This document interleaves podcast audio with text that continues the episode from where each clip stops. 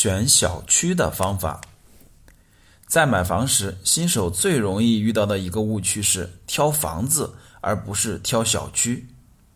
他们在买房时总是孤立的去比较这套房怎么样，那套房怎么样。在做买房的决策时，我们可以按照点、线、面、体的方式来规划。点、线、面、体。前一个因素依附于后一个因素，越是后面的因素越是重要。一个国家就是一个体，在一个经济蓬勃发展、社会稳定的国家，房价长期上涨是大概率事件。一个城市就是一个面，城市汇聚了信息、资源、人，选对城市就享受到了城市发展的红利。一个小区就是一条线，一条线串联着无数个点，面对着同样的外部环境。同一个小区内，不同房子的涨跌趋势基本都是相同的。一个房子就是一个点，这时候衡量的因素更具体，也更加的细枝末节。当你选定了国家和城市以后，先别着急去选点，而是先选线。有一句话总结的很精辟，那就是“买房子是买窗外的东西”。也就是说，别只关注房子本身，小区所在的地段也至关重要。很多人都知道地段重要，但怎么衡量地段呢？我们来一一的细看。一靠近新兴产业。过去十年，中关村是北京房价涨得最快的地段之一。在深圳南山区的房价异军突起。这两片区域都有一个共同点：新兴产业发达。新兴产业与传统产业相比，最大的不同之处是有趋势的红利，利润率高，因此新兴产业的造福效应特别明显。过去二十年，中国互联网产业的发展催生了催生了许多上市公司。在福布斯富豪排行榜中国大陆的排名中，互联网公司的创始人常常能够占据前十名的将近一半。不仅是互联网公司的创始人，新兴企业的早期员工，很多拿到股权也成为财富增长最快的一批人。他们的薪水也比。普通的社会平均水平要高，因此靠近新兴产业的区域，高收入的人群多，他们挣钱以后就要买房，更快的拉升房价。有意思的是，在深圳有些片区的房子本来不属于优质教育资源，但因为码农的孩子很多，这些孩子学习刻苦，竟让附近学校的升学率超过了传统名校。需要注意的是，随着技术与社会的发展，曾经的新兴产业会变成传统产业。每个时代都有相应的前沿产业，房地产、金融、互联网都曾经是新兴产业，未来他们的表现会出现分化。二，商业发达便捷，随着人们收入水平的提高，会对消费产生更多的需求。商业发达的地方，人气就旺，房价也因此水水涨船高。在看房时，中介常常会告诉你这里附近有商场，生活很方便，但他们不会告诉你附近有什么商场。商场与商场之间的差距特别大，不同类型的商业形态代表着完全不同的消费能力。怎样评估小区附近的商业水平呢？一般看星、优、卖、沙，可以很方便的得出结论。一个小区如果附近有星巴克，说明附近聚集了消费能力高的人群，商业价值很大。星巴克越聚集，财富的密度就越高，这个小区可以归纳为金领阶段。像星巴克这样的全球连锁企业，选址能力是核心竞争力之一。在确定一个店面之前，他会花大量的时间和资源去做调研，选址有没有做好，常常决定了一个门店的生死。作为个体，时间和金钱都有限，抄企业的选址作业是一个好方法。小区的附近如果没有星巴克，有优衣库也不错。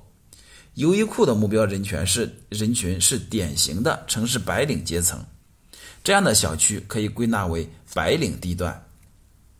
除了优衣库，钱大妈、百果园也是典型的白领消费品牌。他们比路边摊更贵，品质好一些，但也不至于太贵。看他们的布局也是一个指标。如果没有优衣库，那么就肯德基、麦当劳也是一个指标。工厂的打工族也能消费得起，这样的小区被归纳为蓝领地段。如果以上的品牌都没有，你再看看有没有沙县小吃、黄焖鸡米饭。如果有的话，这里可以叫做平民地段。如果这些都没有，真是人流量少的地方。很多城市的新区都是如此。中介们会告诉你，这里的规划很好，在三年以后会有地铁、有商场，到时价格就会涨上来了。这时，请一定不要头脑发热，一冲动就去下定金。你应该问他具体的规划在哪里，政府规划网站上有公布吗？如果他支支吾吾，那说明城市规划可能还停留在传闻阶段。如果你得到了确切的回答，并且之后去验证了了，确。的确如此，这样的地段就值得重点关注。在实地看盘时，我发现了一个规律：人们只对看得见、摸得着的事情有强烈的感觉。比如，一个小区五年前规划确定要建大商场，三年前开始动工，到这两年工地热火朝天。只有看到商场动工，甚至即将落成，这个小区的热度才会蹭蹭蹭的往上涨。因此，那些配套规划很明确，但配套还没有建成的小区是值得关注的潜力股。很多人在买房之前都会仔细的研究政府的规划图，这些规划图不一定全部能够实现，但蕴藏着珍贵的信息。在商业时代，提前一步获得信息，往往就意味着机会。三，交通四通八达。毫无疑问，交通越方便的地方，地段越值钱。人们的交通方式在发生变化，过去主要乘公交车，如今大城市以地铁为主。看房时从小区出发，如果走路十分钟就能到达地铁站，就算交通方便。和筹划商场一样，如果你提前知道地铁的规划，或者在地铁规划公司早期就开始筹划观察，可能会找到不错的机会。四，教育资源优秀。放眼全世界，很少有比中国人更看重教育的了。因此，学区房屡屡创造天价。学区房的政策调整常常会改变一个地段的命运。我在大二时来北京实习，住在某小区。这个小区物业差，流动人口多。尽管处在三环内，一直被瞧不上，但这几年划入了好学区，房价像火箭般的飙升。每平方米超过了十万元，你可能注意到了，学区房也有脆弱的地方，那就是政策容易变化，差学区可以变成好学区，好学区也可以变成差学区。如果你的孩子马上要上学，那买一个学区房还不错；如果孩子还没出生，你要你就准备买学区房投资，等他到了上学年龄，那个房子可能不再是学区房了。在广州、深圳等城市，这样的事情屡次发生。按照买房时的规划，小区对应着优秀的小学和初中，孩子可以一路直升。但后来因为片区儿童数量暴涨，只能再派加、再增加派位、摇号等方式买学区房，那种保障入学的优势就消失了。因此，如果有购买学区房的需求，建议要谨慎，别付出过高溢价。一旦政策有变，溢价就直接归零。五、小区品质良好。以上四个因素都与地段有关，在挑选小区时有一个标准与小区直接相关，那就是小区房子的品质。品质好的小区维持价值的能力更强，在二手房市场更容易出手，价格更高。有三个因素会影响小区的品质，分别是开发商、楼龄、物业。不同的开发商的风格不同，有些开发开发商造房子更认真，有些开发商追求速度，经常出事，甚至发生在建楼房倒塌的事故。楼龄也很重要，楼龄越长。房子越老旧，而且房龄超过三十年的房子很难从银行获得贷款。